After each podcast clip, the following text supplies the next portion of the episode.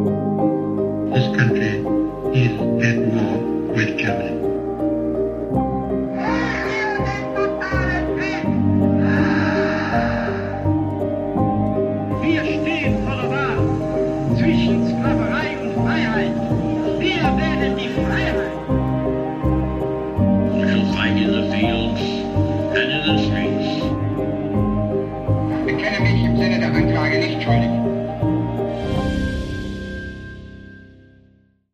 Hallo zusammen und damit herzlich willkommen zu einer neuen Folge Wunder, Wissen, Weltkrieg. Mein Name ist Raffaela Höfner. In diesem Podcast spreche ich mit ehemaligen Soldaten, mit US-Veteranen, mit Überlebenden und Opfern des Zweiten Weltkriegs. Hört aus erster Hand die Erlebnisse, die Schrecken und Wunder, die meine Gäste selbst erlebt haben. Hier geht es um den Tatort Zweiter Weltkrieg, ein Podcast gegen das Vergessen und für den Frieden.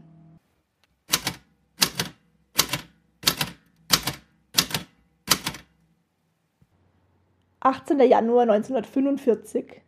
Magdeburg brennt noch. An die 5000 schwere Bombenflugzeuge der britischen Royal Air Force und der amerikanischen United States Army Air Force haben an die 12.500 Tonnen Bomben auf die Stadt abgeworfen. Die Industrieanlagen, die Kulturbauten, alles liegt in Schutt und Asche. Vor allem aber die Wohnviertel sind sehr schwer getroffen worden. Wir haben alles von unseren Kasernen aus am Elbufer gesehen.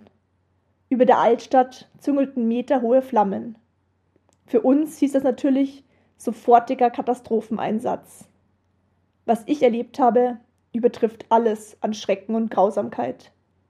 Wir kämpften uns durch die brennenden Straßenzüge, an einstürzenden Fassaden vorbei, versuchten mit aller Macht, Menschen aus zerstörten Häusern, aus eingestürzten Kellern zu befreien. Als wir einen Luftschutzkeller geöffnet haben, fielen uns die durch Ersticken und Hitze getöteten Menschen entgegen. Die Gesichter schwarz, rot und verrußt, so dass sie kaum mehr menschlich aussahen. Die vielen geborgenen Leichen mussten wir zur Identifizierung auf der Straße nebeneinander legen. Wehklagen, Weinen, Schreie überall, die durch Mark und Bein gehen. Ich kann mir kaum vorstellen, welche Szenen sich in diesen Bunkern abgespielt haben müssen. Kampf um Leben und Tod.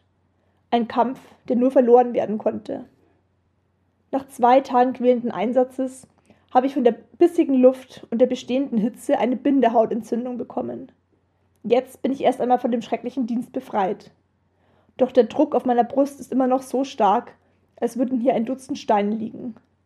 Meine Aufgabe ist es nun, mit zwei Kameraden auf einem großen Handwagen Kübel voller Mittagessen von der Kaserne zu den Einsatzorten der anderen Kameraden zu bringen. Der Wagen ist schwer. Die Griffe schneiden mir in die Handflächen. Schweiß dringt aus allen Poren. Dennoch kommen wir etwas verfrüht am vereinbarten Treffpunkt an. Ich beschließe kurzerhand, in das bestehende Hauptschiff der Johanneskirche hineinzuschauen. Meine Schritte hallen, als ich durch die gotische Eingangshalle gehe. Als ich den eigentlichen Kirchenraum betrete, knicken mir fast die Beine weg. Dämmerlicht dringt durch die Fenster und enthüllt ein schreckliches Bild.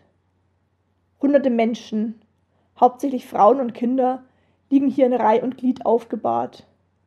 Sie erinnern mich an Schaufensterpuppen. Jede von ihnen trägt einen Namen, hat eine Geschichte. Menschen, die sie vermissen, sie lieben, sie vielleicht noch nicht einmal gefunden haben. Manche der Frauen tragen nur ihr Nachthemd. Sie sind im Schlaf überrascht worden, in der Sicherheit ihres Bettes. Andere tragen ihre wertvollen Pelzmäntel. Diese sind versenkt und riechen verbrannt. Einige haben die von der Hitze verschmorten Gasmasken vor dem Gesicht. Mein Blick fällt auf das Gesicht eines kleinen Jungen. Die Haut schält sich von den Wangen. Welche Schmerzen er durchlitten haben muss. Erst jetzt sehe ich die Namensschilder und möchte noch weiter durch die Reihen gehen, um zumindest die Namen der Toten zu kennen. Als ein lautes Knarzen durch das Kirchendach geht. Ich mache sofort auf dem Absatz kehrt und renne los. Kaum bin ich heraus, fällt die Decke in sich zusammen. Die Toten haben nun hier ihr ewiges Grab gefunden. In der heutigen Folge spreche ich mit Helmut Westermann. Helmut wird am 11. April 1926 im pommerschen Stettin geboren. Als er drei Jahre alt ist, zieht die Familie nach Berlin um. Der Vater wird ans Verkehrsministerium versetzt. 1927 kommt sein Bruder Gerd zur Welt. 1930 kündigt der Vater seine Beamtenstelle und arbeitet als Prokurist und technischer Leiter einer Firma in Goslar, weshalb die Familie erneut umzieht. Die beiden Brüder sind unzertrennlich und erleben eine unbeschwerte und sehr glückliche Kindheit. Diese endet aber abrupt, als ihre Mutter sehr überraschend im Frühjahr 1936 verstirbt. Dieses schreckliche Ereignis schweißt die beiden Jungen noch enger mit dem Vater zusammen. 1937 treten die Gebrüder Westermann den Pimpfen, das heißt einer Vorstufe der Hitlerjugend, bei. Mit dem Einmarsch der deutschen Truppen in Polen im September 1939 beginnt der Zweite Weltkrieg. Helmuts Vater muss als Reserveoffizier einrücken. Der Abschied von ihm schmerzt Helmut ganz besonders. Während des Feldurlaubs 1942 wird Töchterchen Dagmar geboren. Im Juni 1943 werden die Gebrüder Westermann zum Dienst als Luftwaffenhelfer einberufen. Helmut meldet sich daraufhin freiwillig als Soldat. Er sagt, Soldat werden musste man so oder so. So hatte man aber die Wahl der Waffengattung. Er entschließt sich für die berittene Artillerie. Hier schätzt vor allem sein Vater die Überlebenschancen höher ein als bei der Panzertruppe oder der Infanterie. Zweitens möchte Helmut später Tierarzt werden. Im Juni 1944 tritt Helmut seinen Dienst an und wird bei einem Auswahllehrgang ausgebildet. Am 16. Januar 1945 erfolgen schwere Bombenangriffe auf Magdeburg. Von den Kasernen aus kann Helmut das Inferno sehen. Sofort rücken die Männer aus um aus der brennenden Stadt noch Menschen zu retten. Bilder, die bis heute nicht vergessen kann. Am 10. April 1945 wird seine Truppe bei Rokiszani zu einem letzten Aufgebot aufgerufen. Die Division Ulrich von Hütten hatte von Hitler den Befehl bekommen, das bereits eingekesselte Berlin zu befreien. Zur Abschreckung vor Fahnenflucht muss Helmut sogar der Exekution eines Soldaten beiwohnen. Am 27. April kommt der Vorstoß der Truppe zum Stehen.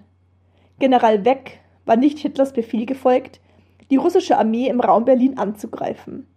Sein Ziel, den eigenen Männern die Chance geben, sich in den Westen durchzuschlagen. Als einer der letzten Soldaten gelingt es Helmut über die Elbe zu kommen. Dort gerät er in amerikanische Gefangenschaft, die jedoch nach einigen Monaten wieder endet. Helmut wird anschließend Werbefachmann. Sein Wunsch bis heute, nie wieder Krieg. Ich nehme euch jetzt mit in das Interview, damit ihr Helmuts Erzählungen aus erster Hand erfahren könnt.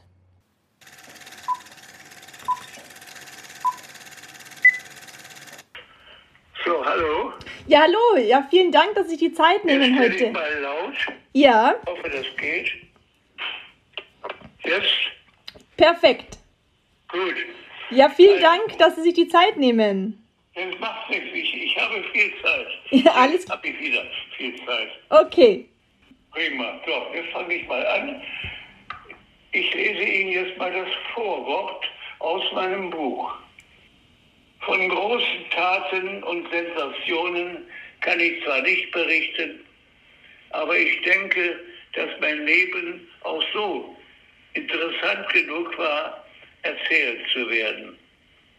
Ich widme diese Rückschau meinen Kindern und Enkeln, damit sie eines Tages nicht sagen müssen, warum hast du uns das alles nie erzählt?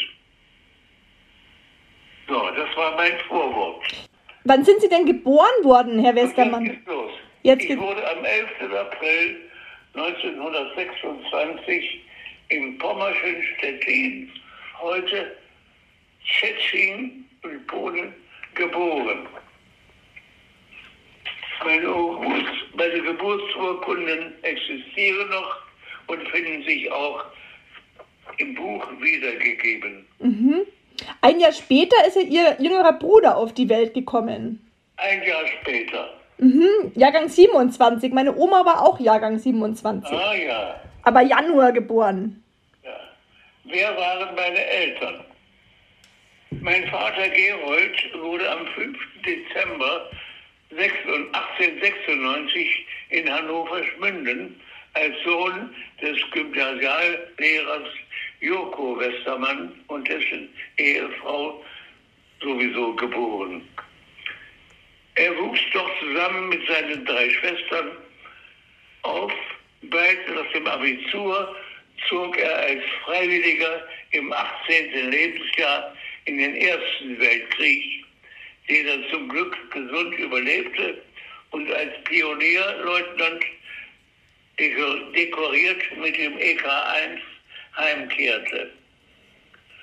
1919 schon kam er als Mitglied eines internationalen freiwilligen Korps erneut zu einem militärischen Einsatz nach Kurland, heutiger Westteil von Lettland. Dort ging es um Grenzstreitigkeiten. Und hier lernte er auf einem Gut bei Riga, wo er einquartiert war, seine künftige Frau und unsere Mutti Dagmar, Dagmar von Seck kennen, die hier gerade eine Art Haushaltslehre machte. Dagmar war am 20. Oktober 97 in Riga geboren und wohnte dort mit ihrer seit 1908 verwitweten Mutter Heloise Baroness von Orgiers-Rutenberg. In Kurland gab es schon seit den Kreuzzügen viele Deutsche, die das Land kultiviert hatten und bisher immer in gutem Einvernehmen mit den Letten unter den verschiedenen Herrschern lebten und arbeiteten. Aber 1919, 20 gab es eben politische Wirren, in dessen Verlauf die Bolschewiken die Oberhand gewannen. In kurzer Zeit galten die Deutschen, galten die Deutschen meist adlige Gutsbesitzer als unerwünscht.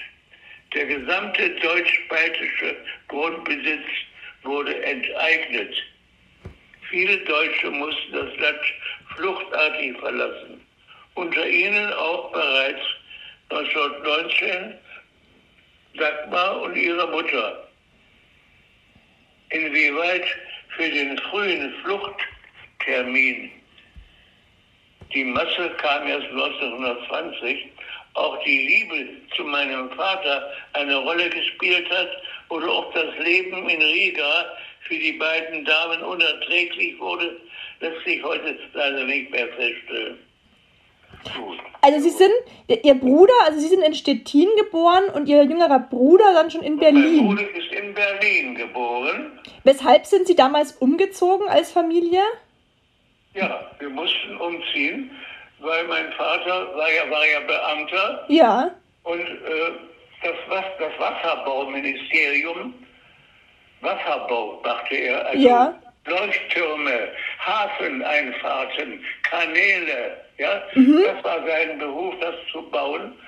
Und da als Beamter war das, war die Dienststelle zuerst eben in Stettin, wurde dann nach Berlin verlegt. Aber dann, aber dann kam Folgendes. Es ging um die Leuchtfeuer. Auf Leuchttürmen und an Hafeneinfahrten gibt es ja überall tolle Optiken. Und diese Optiken waren immer, kamen meistens aus England oder Frankreich, weil die besser waren als die Deutschen. Und mein Vater wurde geholt nach Goslar, weil in Goslar am Harz die einzige optische Fabrik bestand, die auch solche Leuchtfeueroptiken baute. Aber eben leider nicht so gut. Und darum wurde mein Vater aus dem Beamtentum befreit und auf diese Weise mussten wir von Berlin wieder umziehen nach Goslar. Wie weit ist es ungefähr entfernt von Berlin? Oh Gott. Goslar liegt mittendrin in, in, in, in Deutschland, im, im, am Harz. Okay. Dass man so eine geografische Vorstellung hat eben. Mhm. Ungefähr 400 Kilometer müsste das sein, ja. Ja. Und seitdem wohnen wir in Goslar. Und mein Vater ist nicht mehr ins Beamtentum zurückgekehrt, sondern hat, und dann haben die eben diese Optiken entwickelt und die waren dann auf einmal sehr gut und jetzt von nun an wurden deutsche Optiken verwendet. Ja, Sie sind ja noch Kind der Weimarer Republik. Können Sie sich an die Machtübernahme von Hitler erinnern im Januar 33? Da waren Sie ja sieben Jahre alt, knapp. Die Machtübernahme nicht unbedingt, aber wie wir zur Wahl mussten. Ah, okay. Zur ersten Wahl.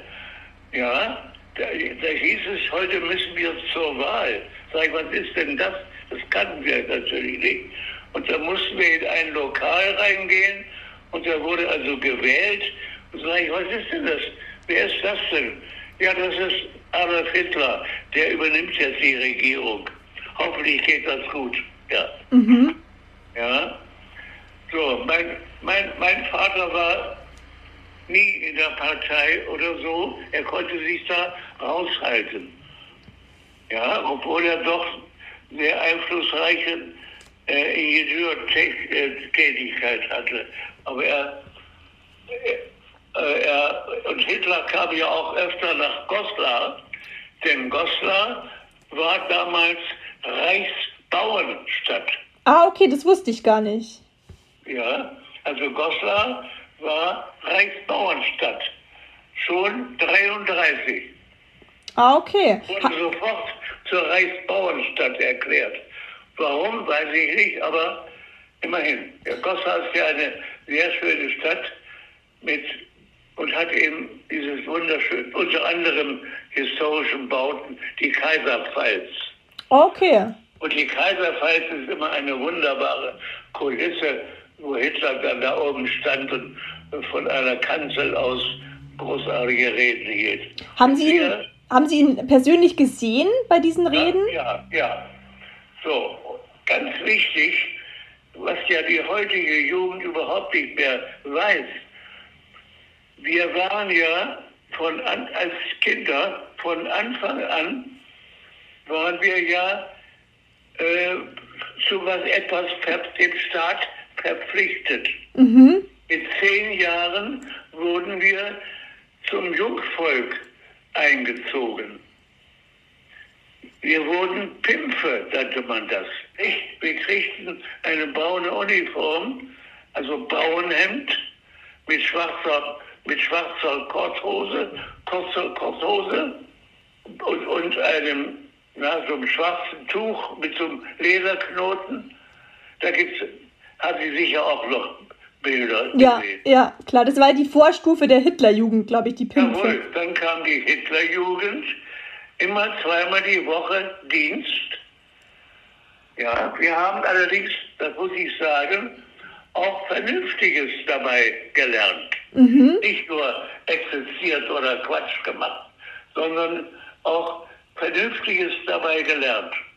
Zum Beispiel, können Sie da einige Beispiele nennen, was Sie da gemacht haben?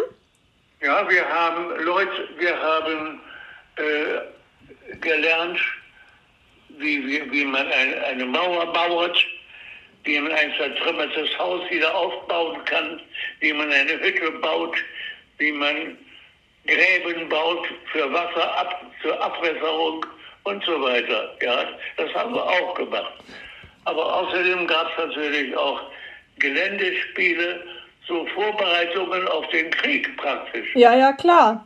Also Als so ein bisschen Pfadfindermäßig, wenn man jetzt das. Ja, Pfad, ja, so kann man sagen, Pfadfindermäßig. Ja, nur halt jetzt auch auf Hinblick auf den Krieg natürlich schon eine Vorbereitung. Jawohl. Was Aber eben auch interessante Sachen gemacht, auch, auch Bastelarbeiten gemacht, für Verwundete gepflegt. Goslar war ja große Lazarettstadt im Kriege. Mhm. Und da haben wir eben auch Verwundeten, äh, mit denen sind wir gewandert oder spaziert gegangen, haben die geführt, wenn sie nicht alleine oder in ihren Krankenwagen gefahren. Also sowas haben wir Gott sei Dank auch gemacht. Mhm. Können Sie nochmal zurückreisen, äh, wie Sie Hitler wahrgenommen haben als, haben, als er diese Reden gehalten hat in Goslar? Was hatten Sie da für einen Eindruck von ihm? Naja, wir haben, ihn, wir haben dann Spalier gestanden. Wir, er ist nicht er ist nicht erst durch ganz, er ist ja mit der Bahn bis Goslar gekommen, ist dann in seinen Mercedes gestiegen und dann fuhr die ganze Kolonne durch Goslar, mitten durch die Stadt, eben zur Kaiserpfalz und dort oben standen wir Spalier und mussten die Menschenmengen zurückdrängen, wenn Hitler nun da hochfuhr zur Kaiserpfalz, ja. Ja, natürlich haben wir den bewundert und fanden, ah, da macht endlich mal eine Ordnung. Und er hat ja auch viel versprochen. Ja, die, die, die Leute waren ja damals ein Großteil arbeitslos natürlich. Natürlich. Und da, ja, nun auf einmal hat er es geschafft, dass es wieder Arbeit gab. Leider ist er, und wenn wenn ich das so ganz einfach ausdrücke, äh, leider ist er eben hat er durchgedreht, verrückt geworden. Größenwahnsinnig. Mhm. Ja. Das, ja. ja, die Ausmaße zu dem Zeitpunkt konnte man ja noch nicht erahnen. Na, überhaupt nicht. Und er machte ja auch einen sympathischen Eindruck. Er, er kam aus einfachen Kreisen, das, das hat er ja auch gesagt, und hat, ist trotzdem, war er eben ein toller Redner. Das war seine riesige Begabung, dass er so unwahrscheinlich reden konnte. Manchmal sehr laut und dann brüllte er da los. Naja. Sie haben ja 1936 sehr, sehr jung Ihre Mutter verloren. Jawohl. Wie hat Sie das Ja, damals ja. geprägt als kleiner Junge? 1936 starb unsere Mutter.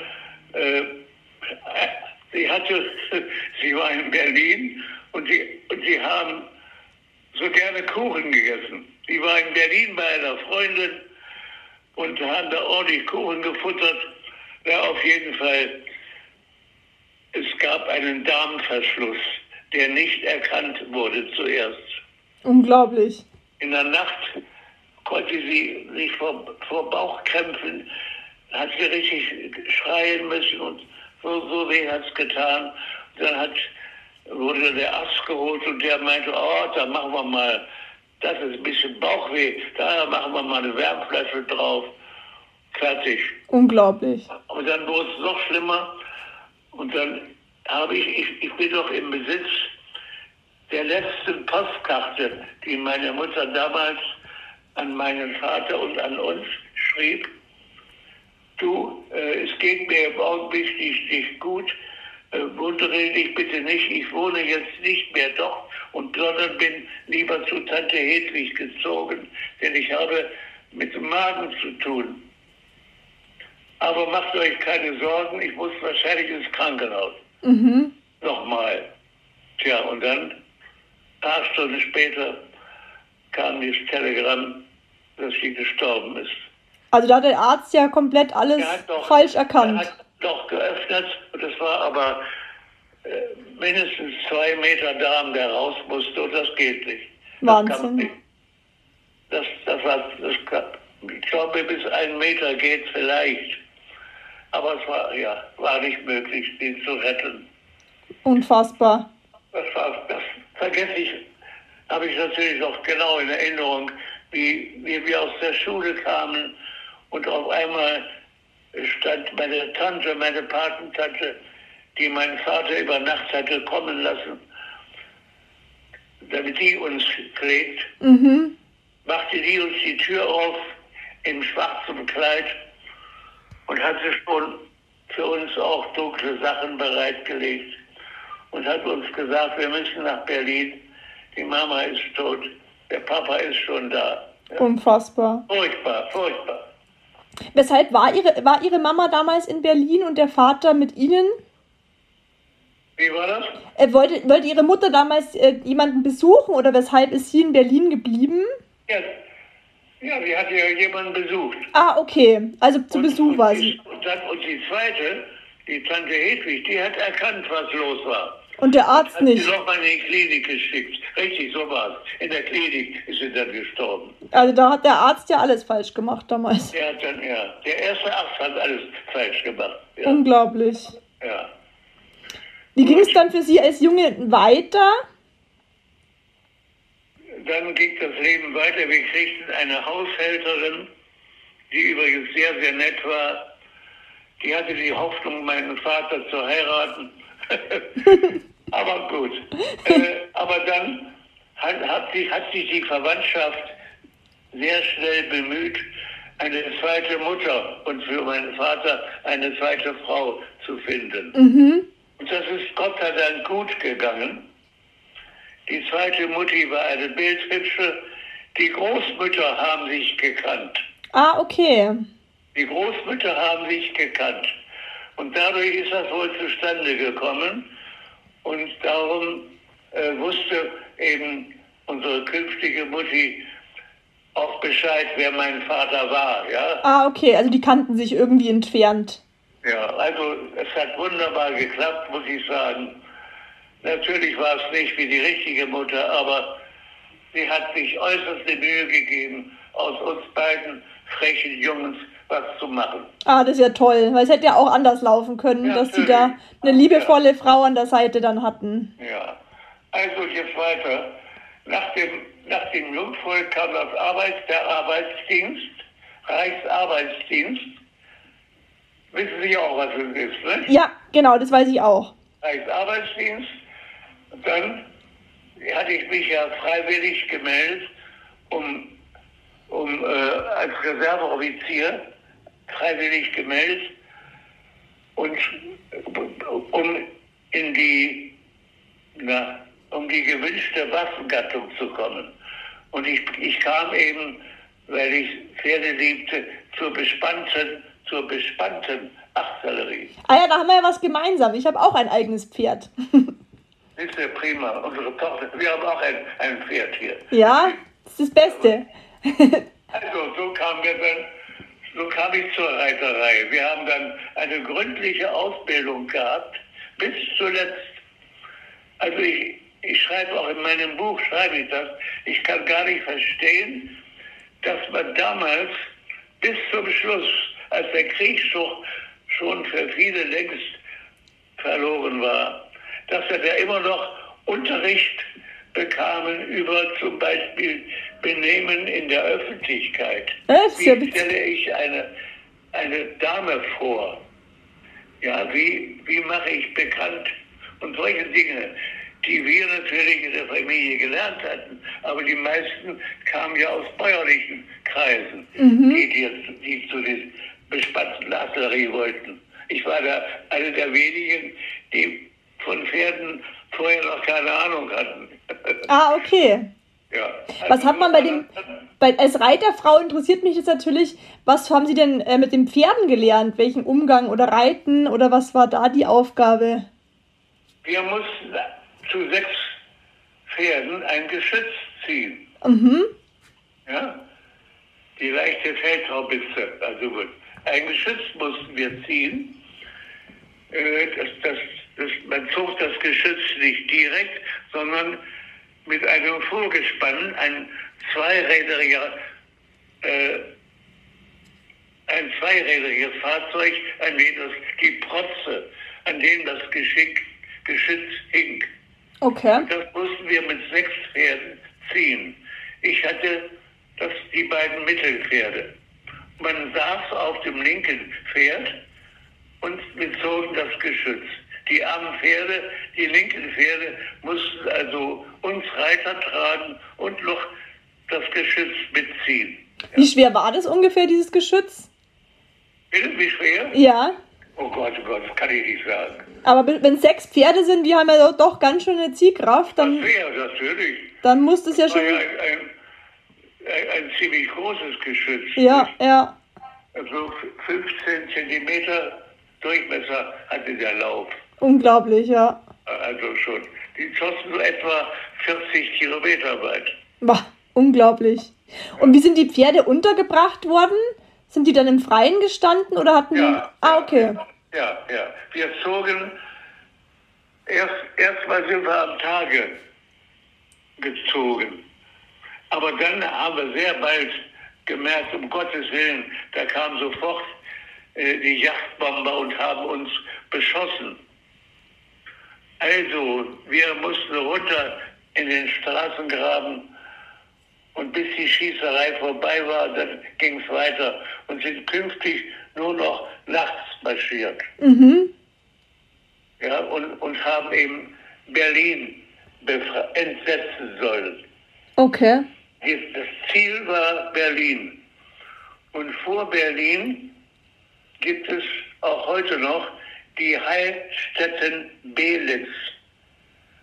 Wenn Sie mal auf dem Atlas gucken, Belitz, Heilstätten. So kurz vor Potsdam, Okay. wenn man von Westen kommt. So. Und die Belitz Heilstätten war in ein, ein riesiges Lazarett in einem Wald versteckt. Dort wurden die Verwundeten, äh, wenn sie es geschafft hatten und schwerere Verletzungen hatten, kamen, in diese, kamen viele in diese Klinik. Aber auch, aber auch Zivilisten. Okay. Und äh, diese Klinik war schon zur Hälfte von den Russen eingenommen. An diesem Nachmittag, darum stoppten wir alle plötzlich. Und dann haben wir aber nochmal unsere Infanteristen, die Russen, rausgeschmissen, sodass die deutschen Verletzten noch zum großen Teil zu uns nach Westen kommen konnten. Aber die sahen aus furchtbar, zerlumpt. Die hatten keine Lust mehr, die wollten auch nicht mehr kämpfen. Die, furchtbar. So, naja. Können wir noch mal einen kurzen Zeitsprung machen ins Jahr 1939? Da ist ja Ihr Vater zum Polenkrieg einberufen worden. Ja, Wie alt war denn Ihr Vater? mein Vater war auch wie ich 18, 19. Also wann, wann ist er geboren worden, Ihr Vater? Ach- 98 oder sowas. Okay, also auch eigentlich schon äh, in einem höheren Alter für einen Soldaten, sage ich mal. Wie ich auch eben. Ja, genau wie ich. Auch schon früh Soldat gewesen und kämpfen müssen. Und als er eben aus dem Krieg kam, als der Krieg zu Ende kam, konnte er doch nicht heiraten, weil er keinen Beruf mehr hatte. Ah, okay.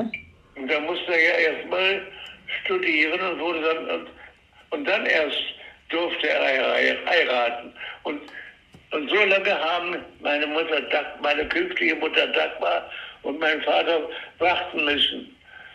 Etwa ja, drei Jahre. Also ich weiß auch nicht, wie die die Zeit überstanden haben. Ja. Aber 1939 wurde er auch zum, zum Polenfeldzug einberufen, oder? Jawohl. Wie kam es dazu? hat den Polenfeldzug mitgemacht. Er hat den Frankreich-Feldzug nicht, weil er eben militärwichtiges äh, Optiken herstellte. Aber da musste er wieder nach Russland. In Russland hat er mitmachen müssen. Ja. Was hat er denn vom Polenfeldzug Ihnen erzählt, als er vielleicht auf Heimaturlaub war? Ach Gott, er hat, nie, er hat nie viel vom Krieg erzählt. Ja, und natürlich waren wir alle stolz, die haben wir, aber die haben wir da rausgeschmissen. Ja, naja. Ah Gott, wer weiß. Was kann ich nicht sagen. Ja. Er war kein großer Militarist, obwohl er zum Schluss ja Major war. Aber er war kein, er war auch so ein bisschen weich, wie ich. Ja. Mhm. Ist ja gut so, ein weiches Herz. ja, 1942 ist dann Ihre ähm, Stiefschwester auf die Welt gekommen. ja. Genau, die, ja. die Dagmar hieß die, oder? Dagmar, Dagmar. Mhm. Dagmar, jawohl. Und ja. 1944 kam es dann zum erzwungenen Schulende. Das war wahrscheinlich dieses Notabitur, wie es damals Ja, gab. Es gab eben kein Abitur. Es wurde uns versprochen, wenn wir den Krieg gewinnen, gilt das als Abitur. Fertig. Dann dürft ihr studieren. Ah, das ist ja auch super. Und daraus wurde leider nichts natürlich. Und darum habe ich eben eine kaufmännische Lehre gemacht. Hab während der kaufmännischen Lehre wurde mein Talent für Werbung entdeckt. Darum habe ich nach meiner kaufmännischen Lehre und einem Jahr Praktikum habe ich dann bin ich nach Hamburg auf die Werbefachschule gegangen, ein Jahr.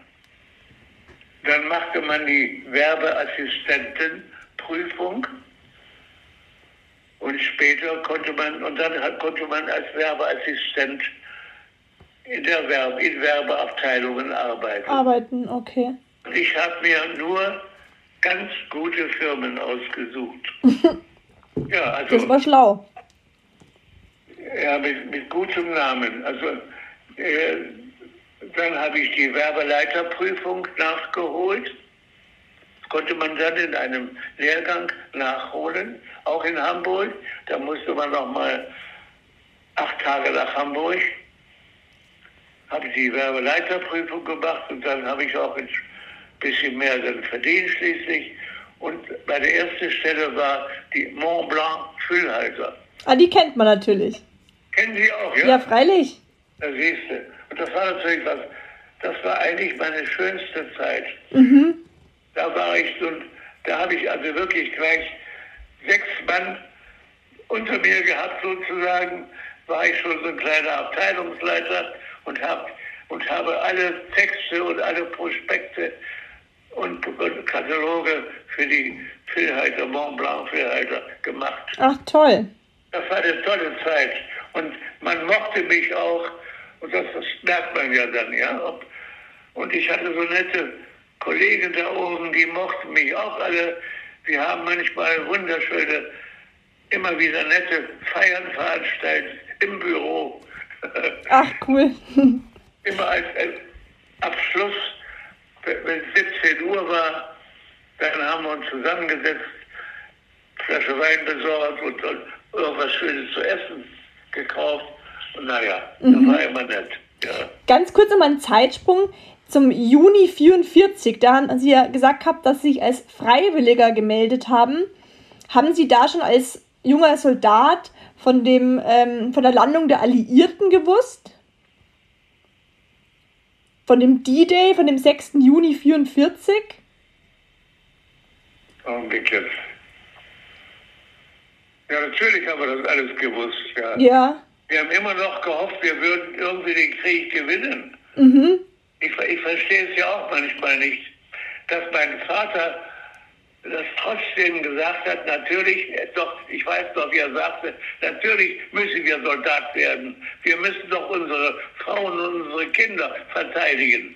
Um Gottes Willen, bitte melde dich freiwillig, damit du auch die Waffengattung wählen kannst und am besten eben bei der bespannten Artillerie, da bist du nicht ganz vorne, Mhm. hast die Hoffnung, heil zurückzukommen.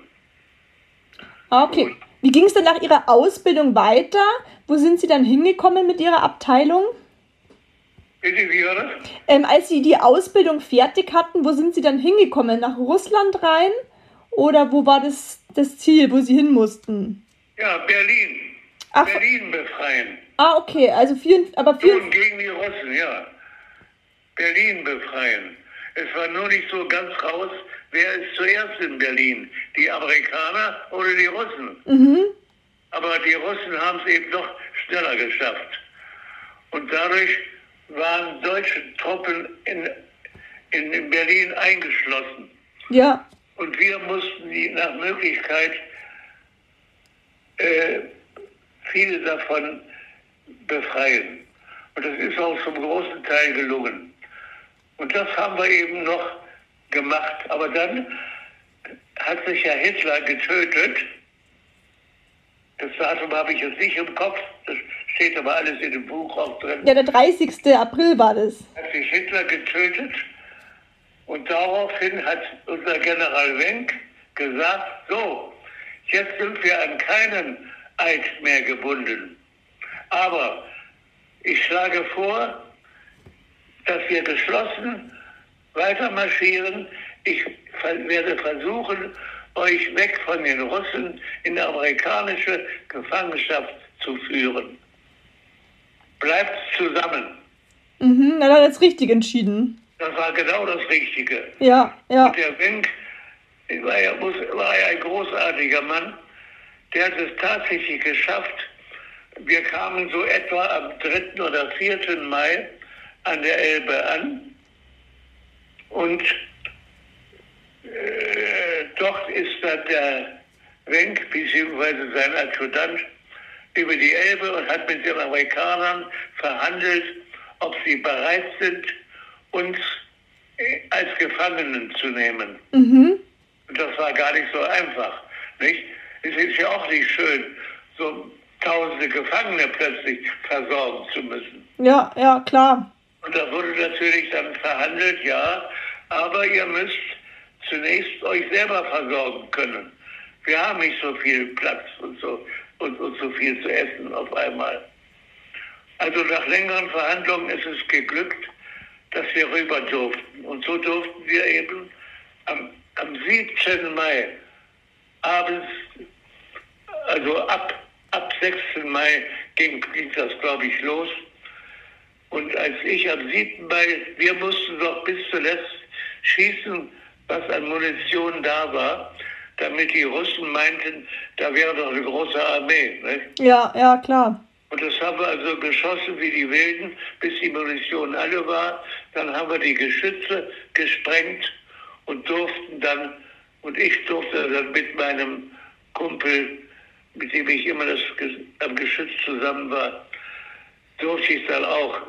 Um, ich habe zu, ich hab zur Uhr geguckt, um 17 Uhr waren wir dran und durften, immer zehn Mann durften über den, über den Steg laufen. Okay. Die Brücke war ja zerstört. Ne? Ja, klar. Und, und da war nur noch so ein kleiner Steg gebaut und über die Schwellen mussten wir laufen, also ziemlich balancieren. Aber wir haben es dann geschafft. Und da wurden eben auch noch, die Russen waren ja nun auch schon da und haben von oben runtergeknallt, obwohl sie es nicht sollten. Okay. Es war, es war vereinbart worden, hier ist jetzt neutrales Gebiet. Die Gefangenen dürfen in uns zu uns kommen. Aber die Russen waren halt auch besoffen und so, naja.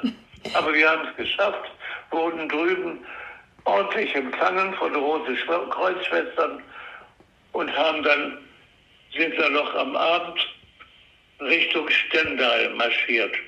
Das sind ungefähr Tangermünde, Stendal, ungefähr 20 oder 15, 20 Kilometer. Mhm. Können Sie noch mal ganz kurz Ihre Gefühle beschreiben, als die Verhandlungen losgingen und als Sie dann endlich rüber über die Elbe durften?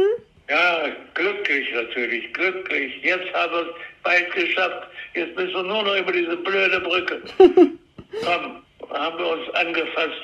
Immer wir beiden, wir beiden waren bis, wir haben uns auch später noch lange immer wieder getroffen. Wir Wie, beiden, mein Kriegskamerad und ich. wie hieß der Freund damals?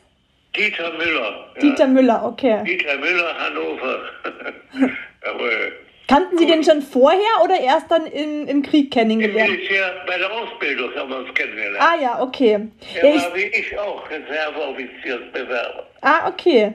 Ja, ich sehe gerade in Ihrem Lebenslauf, dass Sie im Januar 45 den Luftangriff auf Magdeburg Ja, miterlebt das haben. war schlimm. Das war schlimm. Ja, ja. Wir, die Kaserne war auf der anderen Seite, also auf der Ostseite der Elbe.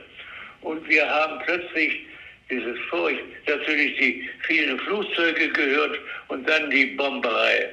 Das waren, es müssen etwa 500 Flugzeuge gewesen sein, die dann nun Magdeburg zerstört haben. Und dann mussten wir nun los und löschen Mhm. und, und die Leichen aus den Kellern holen. Es war furchtbar. Ja? Das Also, kann ich mir vorstellen. das war furchtbar. Und nach drei Tagen hatte ich eine solche Augenentzündung, dass ich nicht mehr das machen musste, aber ich musste essen fahren. Das Mittagessen auf großen Handwagen mit noch ein paar Kollegen äh, über die Brücke nach Magdeburg ziehen und dort äh, wenn die dann in ihrer Pause äh, mit ihr Mittagessen konnten. Und stellen Sie sich vor, bin ich also mit dem Wagen darüber gekarrt, hatte noch eine Viertelstunde Zeit und habe den, den Wagen hingestellt und bin in eine Kirche rein. In eine Kirche, die allerdings schon ein bisschen beschädigt war. Mhm. Das sah ich. Und dann sah ich da drinnen in der Kirche diese aufgebahrten Leichen. Ja, sie hatten, wir hatten also erst haben wir die Leichen auf die Straße legen müssen und dann wurden die aber auch abgeholt und wurden in, in kühle Räume gebracht und unter anderem auch in die Kirche. Und da bin ich dann rein und wollte mir die schöne Kirche und noch einmal beten vielleicht. Und da lagen da die ganzen armen Leichen, ja, die Frauen in ihren angeschmorten Pelzmänteln, die zum Teil in Nachthemdchen, die Kinder daneben, ach Gott. Und alle hatten, so gut es ging, ein Schild umhängen mit dem Namen drauf. Unglaublich. Ich, so man es noch erkennen konnte, ja. ja, ich kenne nur Erzählungen aus der Bombennacht von Dresden. Da habe ich auch wie mit Ihnen jetzt mit einer Zeitzeugin gesprochen, die daraus aus der Stadt gekommen ist damals. Und Ja. ein, ein Zeitzeuge, der äh, auch zufälligerweise genau an dem Tag den Zug genommen hat mit der Familie. Er war, Ja. Da war er 13 und sein Zwillingsbruder ist da von so einer Schrapnellbombe getroffen worden und da wurde sein Unterarm abgerissen. Ach Gott, ja. Aber die haben dann wie durch ein Wunder alle überlebt, seine ganze Familie. Ja. Also das war echt von 0 auf 100, es kamen so viele Bomber, da gab es ja kaum Ja, Entkommensmöglichkeiten. eben, da gab es keine Entkommen mehr. Na gut, und dann habe ich gleich, bin ich wieder, und ja, wie ich da nun gucke, auf einmal stürzt die Decke der Kirche ein. Ich höre ein Grummeln und Krachen, bin schnell zurückgerannt und rums wurden die armen Leichen zum zweiten Mal vergraben. Wahnsinn. Aber ich bin Gott sei Dank noch rausgekommen. Mhm. Und dann, ja, anschließend Essenausgabe, ne, fein, ja. Essenausgabe. So abgebrüht war man schon, dass mir das überhaupt nichts ausgemacht hat. Ne? Unglaublich. Also furchtbar, ja. Und die Kameraden standen da dann auch und haben dann mit ihren schmutzigen Händen essen müssen. Es gab ja auch kaum Wasser und so. Ja, Und es war nur noch wenig Heil von Magdeburg. Ja, ich habe später Magdeburg besucht und man kann es auch kaum wieder erkennen. Äh, um die Haupt, um den Dom herum ist alles wieder neu. Das, das kann man gar nicht wiedererkennen. Und sehr großzügig aufgebaut, ja, okay. als ich jetzt vor kurzem da war. Ja. Unglaublich. Und Dann ging es anschließend weiter für Sie nach Berlin, also um die, die Schlacht, um den Endkampf zu kämpfen. Ja, ja, nee. Wir sind, als wir die Truppen, die aus, die durch Berlin noch raus konnten, Mhm. empfangen hatten, sind wir weiter marschiert Richtung Elbe. Dann war ja bald Kriegsschluss. Da kam ja Hitlers Tod und dann war für uns der Krieg zu Ende. Dann durften wir eben am 7. Mai über die Elbe. Also direkt nach Berlin reingekommen sind Sie gar nicht mehr mit der Truppe. Nicht direkt, nein. Aber Ah, da hatten Sie ja richtig Glück, weil mein, mein Großvater war direkt in Berlin bei der Schlacht um Berlin und der ist dann auch in russische Gefangenschaft gekommen. Siehste? Ja, ja, eben. Und der hat eben erzählt von den Starling-Orgeln, die dann 24 Stunden lang durchgeschossen haben. Ja, Und von dem, ja, also, ja, von dem ja, schrecklichen Straßenkampf. ja furchtbar, ja. Nee, das habe ich Gott sei Dank nicht erlebt. Ja, ja. Ja. Wie ging es dann weiter, nachdem Sie über die Brücke in amerikanische Gefangenschaft gekommen sind?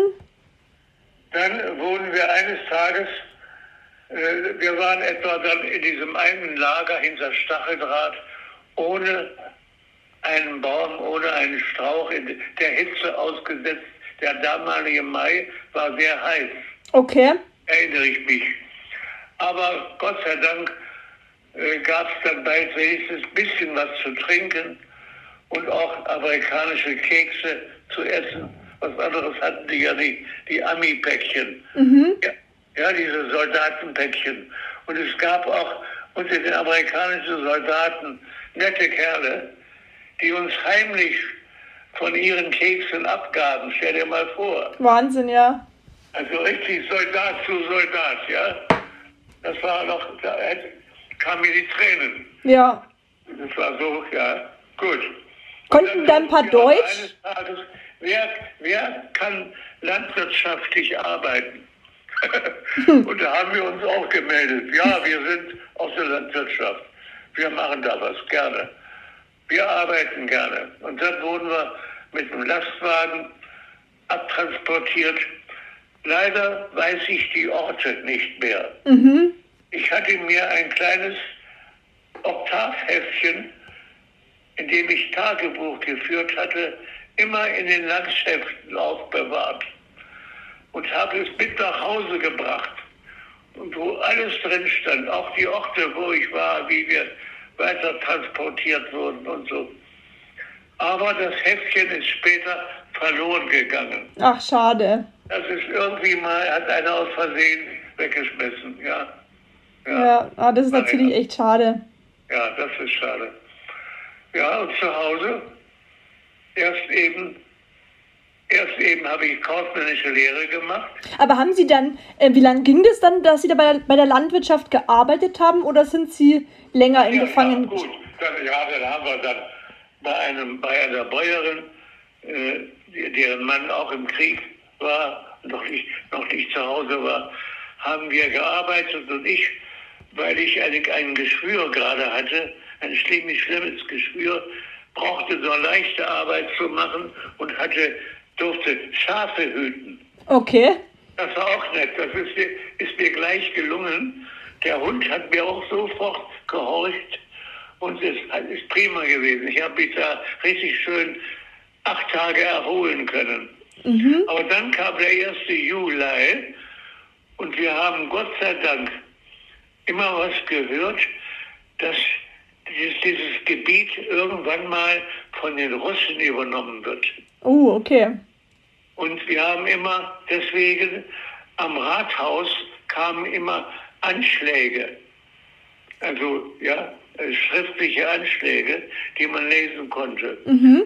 Da war ich, und da war, zufällig war ich nun an dem Abend dran und da hieß es, mit Wirkung vom 1. Juli übernimmt die russische Armee dieses Gebiet einschließlich der Gefangenen. Oh, das wäre natürlich der Horror gewesen. Dann sind wir aber, habe ich das, hat uns die Bäuerin, also ich muss sie heute noch bedanken, mich, aber ich konnte mich leider nicht bedanken, weil ich eben die Adresse nicht mehr gewusst habe. Ich habe das Dorf nie mehr gefunden. Mhm.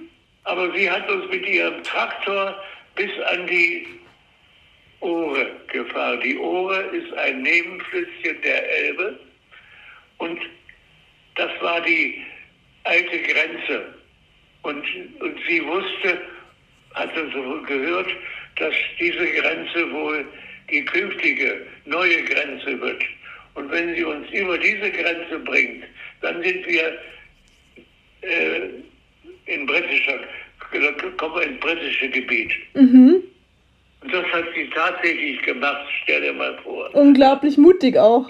Unter, unter Stroh versteckt hat sie uns acht Mann da an die Grenze gefahren und ist bestimmt hinterher gefragt worden, wo sind denn ihre Soldaten? Denn wir wurden ja ab und zu kontrolliert. Ja, ja, klar. Also, ja, deswegen wollte ich mich eigentlich, habe ich später vorgehabt, sie zu besuchen und mich zu bedanken, aber ich konnte die Adresse. Ich habe viele, viele Dörfer abgefahren und nach dem Namen gefragt, den ich damals noch wusste, aber kannte keiner. Also, ich war wohl nicht im richtigen Dorf. Ja, Ja, aber wirklich sehr mutig von ihr gewesen. ja, naja. Manchmal, das Schicksal entscheidet manchmal ähm, ganz besonders. ja. Haben Sie in Ihrer Ja. Zeit im Krieg ein persönliches Wunder erlebt, außerhalb jetzt, dass das Kirchendach eingestürzt ist und Sie rechtzeitig rausgekommen sind? Nein, vielleicht eben, dass die, der, Elb, der Elbübergang so gut gegangen ist. Ja. Das ist ein, nenne ich meinen zweiten Geburtstag. Ja, Ja. ja. ja. Nee, im Krieg haben wir Gott sei Dank nicht ganz vorne sein müssen. Gott, wir haben auch schon plötzlich, wir fuhren durch den Wald mit unserem Geschütz und auf einmal tauchte vor uns ein, Panzer auf. Und es stellte sich raus, das war ein Russe. Oh, Aber der hatte noch mehr Angst als wir. Der ist sofort umgekehrt. Ja. ja, ist ja auch wieder gar nicht Glück. mehr schießen können. Wir wollten ihn eigentlich abschießen, aber brauchten wir gar nicht. Der ist wieder abgehauen, ganz schnell. Mhm, Aber jetzt wussten die natürlich, wo wir sind. Ne? Naja. das ist klar. Naja, aber nee, sonst war das einigermaßen alles so erträglich. Mhm. Wenn Sie den Krieg in wenigen Worten beschreiben müssten, welche Wort, äh, Wörter würden Sie dann nehmen? Krieg, ja. Um Gottes Willen nie wieder Krieg. Das schreibe ich auch in meinem Buch zum Schluss. Ja, ja. Aber wir können schon wieder nicht mehr genug kriegen. Ne? Mhm. Geht bestimmt schon wieder im Gange alles. Ja, ja. Ich verstehe nicht, dass sich der Herr Scholz hat weich machen lassen. Nicht? Ja. Er wollte ja keine Waffen liefern, aber nein, komisch, ich, ich, ich verstehe nicht die anderen Parteien, dass die das mitgemacht haben, dass sie das wollten. Also, Mhm. Jetzt geht's ja natürlich wieder, wieder von vorne los irgendwo. ja, ja, ja, Vor der, Ha- fast vor der Haustür sozusagen. ja. Wo war Ihr Bruder damals? Ist der noch eingezogen worden oder war der zu jung? Mein Bruder, ach ja, dem ist, dem ist noch schlechter gegangen als mir. Mein Bruder war ja dann beim Volkssturm. Ui. Kennen Sie das? Ja, das sind ja quasi die, die Jungen oder die Älteren, die. Ja, richtig. Die Jungen und die Älteren, die noch irgendwie da geholfen haben und gekämpft haben. Und, ja, und die haben eben im Harz im, äh, Sperren bauen sollen. Straßensperren. Mhm. Gegen wen auch immer, ich weiß nicht. Also jedenfalls, auf einmal waren sie von den Franzosen eingekesselt. Und dann haben sie also meinen Bruder eben auch mitgenommen und der kam in ein ganz berüchtigtes Lager, das Lager Rheinberg an, im Westen. Mhm. Rheinberg, das, das ist, ist, ist, ist bekannt als, ganz, als ein ganz schlimmes Gefangenenlager.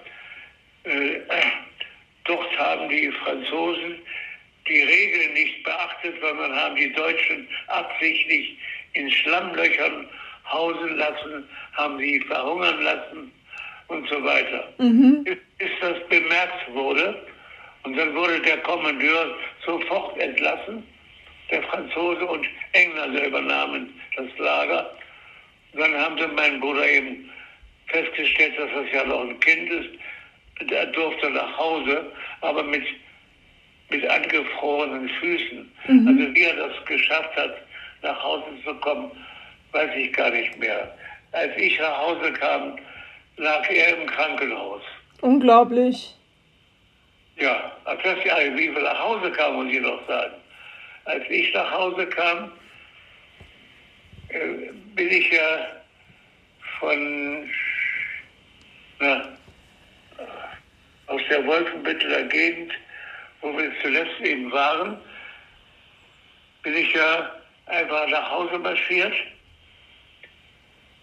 und habe mich erst, erst, erst natürlich immer nachts, aber dann auch immer frecher am Tage und habe mich zum Letzt auch noch mitnehmen lassen von einem Lastwagen. Und, und dann kam ich nach Goslar und stellte fest, alles heile, nichts kaputt. Und dann kam ich nach Hause, habe ich, hab ich wieder meine, hab meine Uniform geordnet. also Quatsch, streng, aber gut. Schulterstücke wieder drauf gemacht und wieder anständig erschienen zu Hause. Und das Haus stand und ich gehe in den Garten. Der Garten noch genau wie früher. Noch unsere Schaukel steht noch da, die wir als Kinder hatten. Und auf einmal sieht mich meine Mutter, die in der Küche war, und dann kam sie natürlich raus. Und dann habe ich ganz schnell gefragt, wo ist Gerd, wo ist Vati? Ja, alle da, alle zu Hause. Nur Gerd ist noch im Krankenhaus, aber der kommt auch bald. Ah, Naja. so ein. Aber Vati ist gerade in der Stadt einkaufen und da habe ich mich, habe ich überlegt, was machen wir da? Habe ich mich also hinter der Tür versteckt, als er kam. Naja, Ja, das war bestimmt ein schöner Moment. die, die letzte Flasche Wein aus dem Keller geholt. Und, ja, gut. Ja, aber wirklich ein schön, schöner Moment der Wiedervereinigung der Familie. Ja, ja, ja. Das war doch mit der schönste Augenblick, wie mein Vater auch reinkam. Denn wir hatten uns, wir hatten uns an der Elbe auch mal kurz getroffen. Ach so, echt? Mein Vater war ja verwundet und war beim Kampfkommandeur von Magdeburg. Magdeburg wurde ja zur Festung erklärt und musste nun ausgebaut und verteidigt werden. Und darum gab es also einen Kampfkommandanten von äh, General Regner. Und General Regner stammte aus der Nähe von Goslar, aus Bad Harzburg. Und die beiden haben sich später eben wieder getroffen und, und wurden Freunde. Mhm. Ich war, ja, ach so, ja, ich war auch dabei. Und ach so, ja, während der in, in Magdeburg war, wollte ich meinen, durfte ich meinen Vater besuchen. Ich kriegte eine Nacht Sonderurlaub und durfte meinen Vater besuchen. Aber ich wusste nicht genau, in, in welcher Kaserne er nun lebt. Mhm. Aber da habe ich also drei Kasernen abgeklappert, alles zu Fuß durch dieses zertrümmerte nächtliche war furchtbar. Bis ich ihn dann gefunden hatte und dann kam Fliegeralarm und dann saßen wir, wir drei, der Herr General, mein Vater und ich, im Luftschutzkeller. Oh Mann. Das war auch eine tolle Sache, nicht? Und da war der Herr General auf einmal auch nur ein Mensch wie wir. Ja, ja, klar. Was hatte Ihr Vater für eine Verletzung? Mein Vater hatte keine schlimmen Verletzungen. Er war mit dem Motorrad, er fuhr mit einem Melder, Motorrad, hinten drauf ist er sind so geschossen worden und dabei gestürzt. Mhm. Und er hat, glaube ich, nur ein paar Splitter ins Bein bekommen. Aber er war eben ein paar Tage, ein paar, paar Wochen nicht, nicht kampffähig und kam deswegen, wurde zum Kampfkommandanten von Magdeburg zugeteilt, als Pionier technischer Berater. Ja. Ah ja. Und da haben sie sich kennengelernt und daraus wurden dann Freunde. Als ich sogar herausstellte, dass der in Bad Harzburg wohnte, war ja klar. Ja. ja. Wie hat Ihr Vater das Kriegsende erlebt? In Magdeburg oder wo war er damals? Mein Vater hat, nee, auch südlich von Tangermünde. Ich bin ja in Tangermünde über die Elbe, in amerikanischer Gefangenschaft. Und mein Vater hatte etwas südlich davon auch ein Brückenkommando noch. Ja? Ja. Er hat er Brücken zu bauen.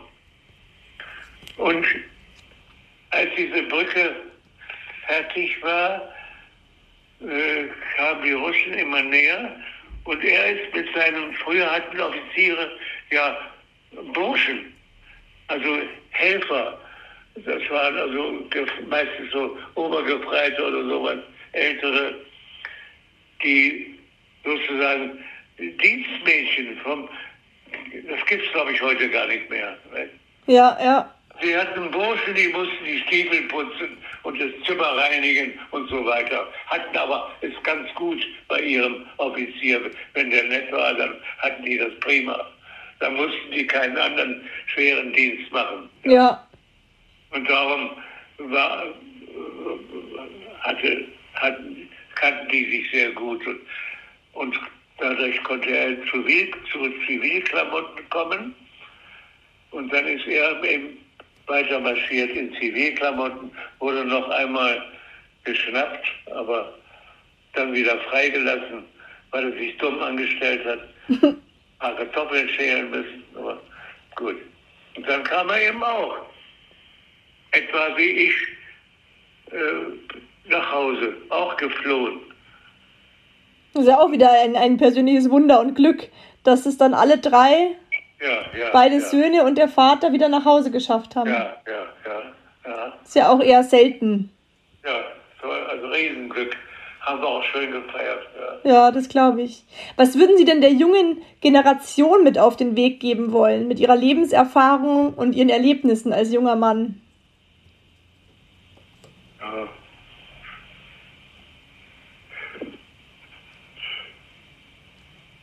Naja, nicht gleich vor jedem ein bisschen Angst haben, wie jetzt hier zum Beispiel. Ja? Also wenn es mal keine Butter gibt, dann muss man doch nicht gleich Angst kriegen, es gibt nichts mehr. Die Leute haben Klopapier gehamstert.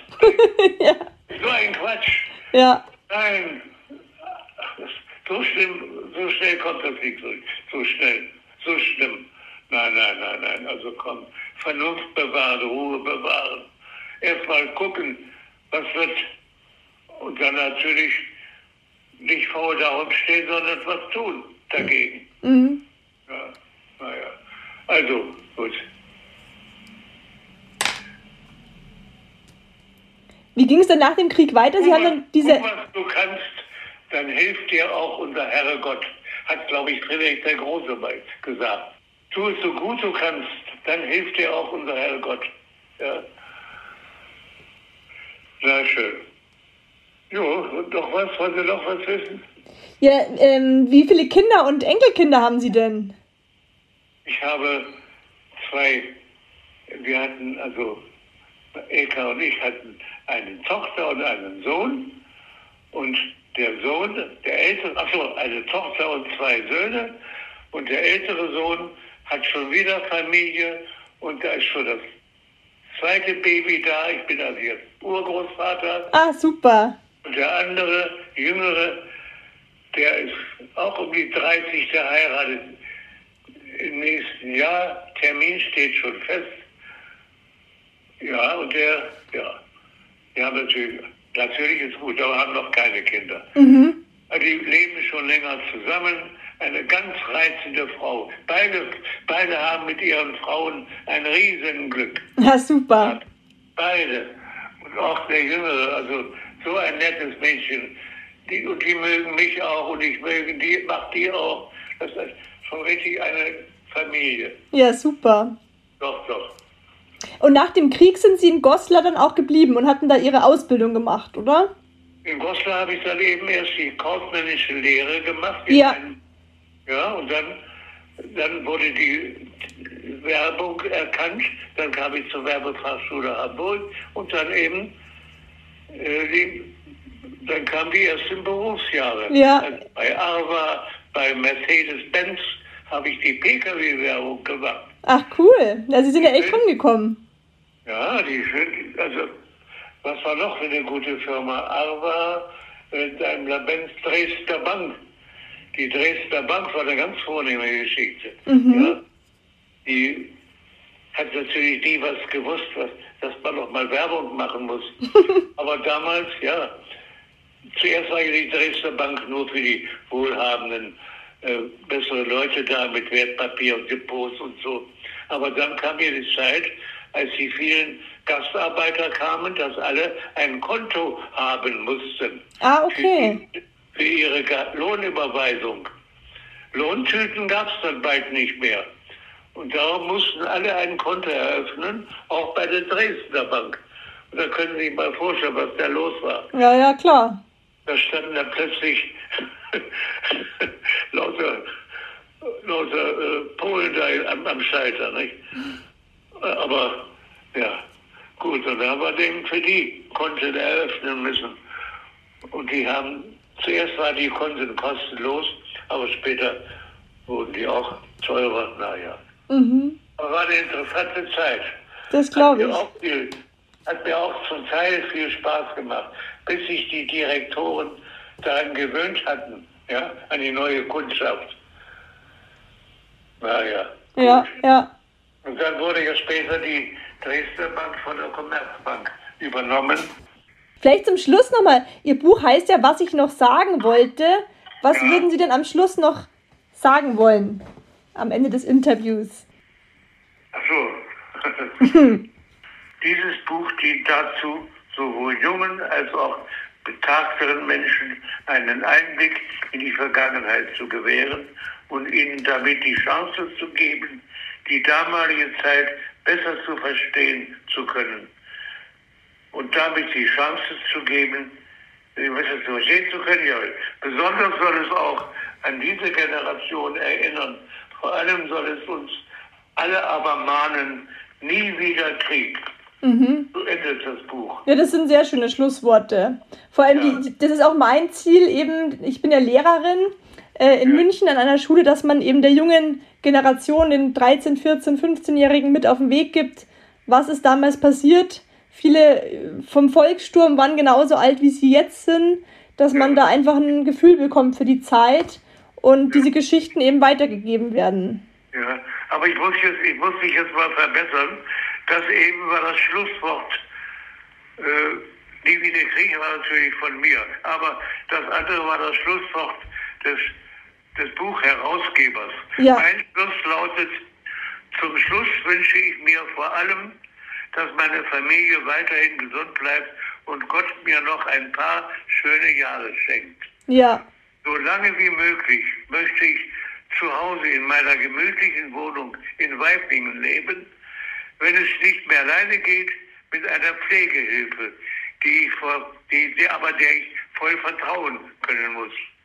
Im Übrigen hoffe ich, dass das Morden und der Krieg und das Kriegsspielen endlich ein Ende findet und die Mächtigen dieser Welt ihren Einfluss nutzen, um ein friedliches Nebeneinander aller Völker zu schaffen. ja, Das wollte ich sagen. ja, das ist ein sehr, sehr Ja. wichtiges und treffendes Schlusswort. Ja, aber ich bin gerne hierher gekommen, das muss ich sagen, habe ich ja schon gesagt. Ja. Ich, ich vermisse meine gemütliche Wohnung in Weiblingen nicht mehr. Okay, also gut, dass Sie dann schön. Ja. ein warmes Zuhause gefunden haben, sozusagen. ja, doch, jetzt ist wirklich prima Sache. Danke für das tolle Gespräch. Vielen Dank für Ihre Mühe. Ja, gerne. Tschüss. Schönen Abend noch. Tschüss. History Wissen. Heute geht es um Walter Wenck, den General der Panzertruppe. Geboren wurde Walter Wenck am 18. September 1900 in Wittenberg. Gestorben ist am 1. Mai 1982 bei Ried im Innkreis in Oberösterreich. Die Informationen stammen aus Helmuts Buch, was ich noch sagen wollte. Lebenserinnerungen aus unruhigen Zeiten.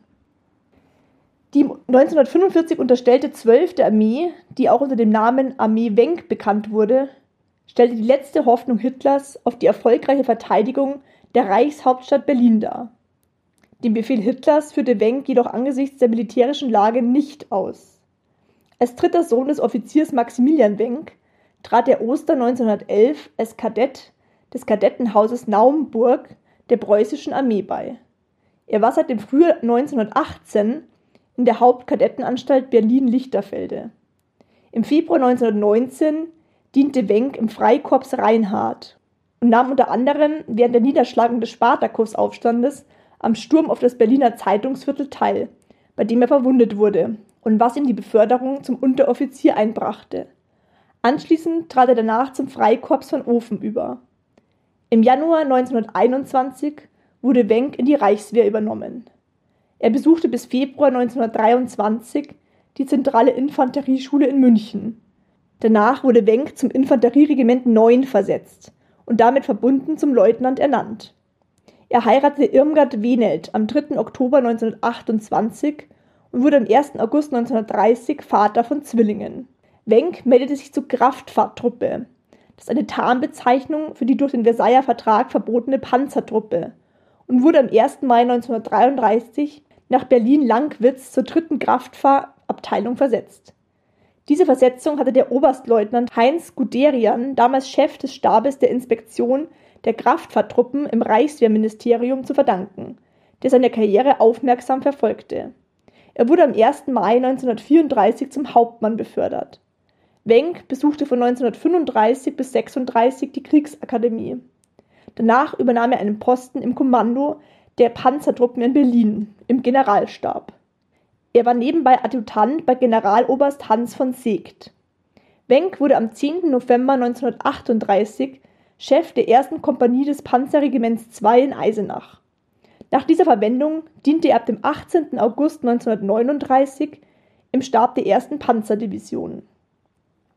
Mit dem Kriegsbeginn am 1. September 1939 wurde Wenck zum Major ernannt und erhielt drei Wochen später, am 18. September, das Eiserne Kreuz zweiter Klasse. Nur zwei weitere Wochen später, am 4. Oktober, wurde er mit dem Eisernen Kreuz erster Klasse geehrt. Für besonders taktisches Geschick im Westfeldzug 1940 bei der schnellen Eroberung der Stadt Belfort am 18. Juni 1940 wurde Wenck vorzugsweise zum Oberstleutnant befördert. Guderian war dabei sein Vorgesetzter. Am 26. Januar 42 erhielt er das Deutsche Kreuz in Gold und wurde nach seiner Beförderung zum Oberst am 1. Juni 1942 als Lehrer zu Generalstablehrgängen nach Berlin abkommandiert. Wenck wurde am 3. September 1942 Chef des Generalstabes des Panzerkorps und anschließend Stabschef beim rumänischen Armeeführer Generaloberst Petre Dumitrescu. Wenck erhielt am 28. Dezember 1942 das Ritterkreuz des Eisernen Kreuzes und wurde am 1. März 1943 zum Generalmajor ernannt. Wenck wurde am 11. März 1943 Chef des Generalstabes der 1. Panzerarmee, des Generals der Kavallerie Eberhard von Mankensen. Ab dem 24. März 1944 war er Chef des Generalstabes der Heeresgruppe A.